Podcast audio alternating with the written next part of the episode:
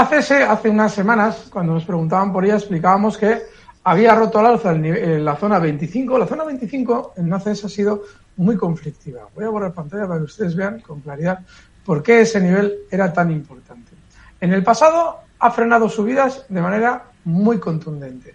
No solamente en el pasado cercano, en los últimos dos años, también anteriormente, y si vamos al año 2018, se puede ver claramente que la zona 25 es de inmensa resistencia. Bueno, pues la ha superado.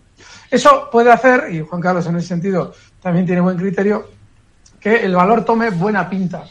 Claro, tiene dos inconvenientes. El primero es que por encima de esa zona de resistencia hay un verdadero campo de minas de también resistencias en el valor.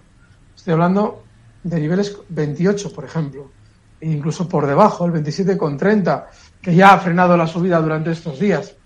Ese es el inconveniente. Y hay otro más. Es que al romper al alza la resistencia, al situarse por encima de 25, lo ha hecho sin apenas pausa.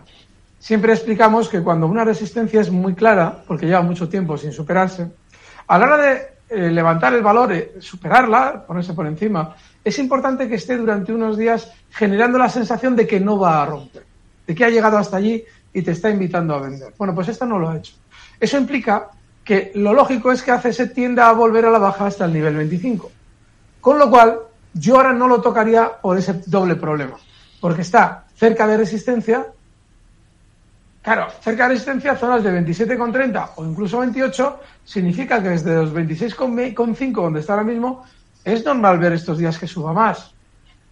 Pero ¿te merece la pena meterte para ese viaje tan poco rentable cuando sigue habiendo muchas opciones de que caiga hasta 25?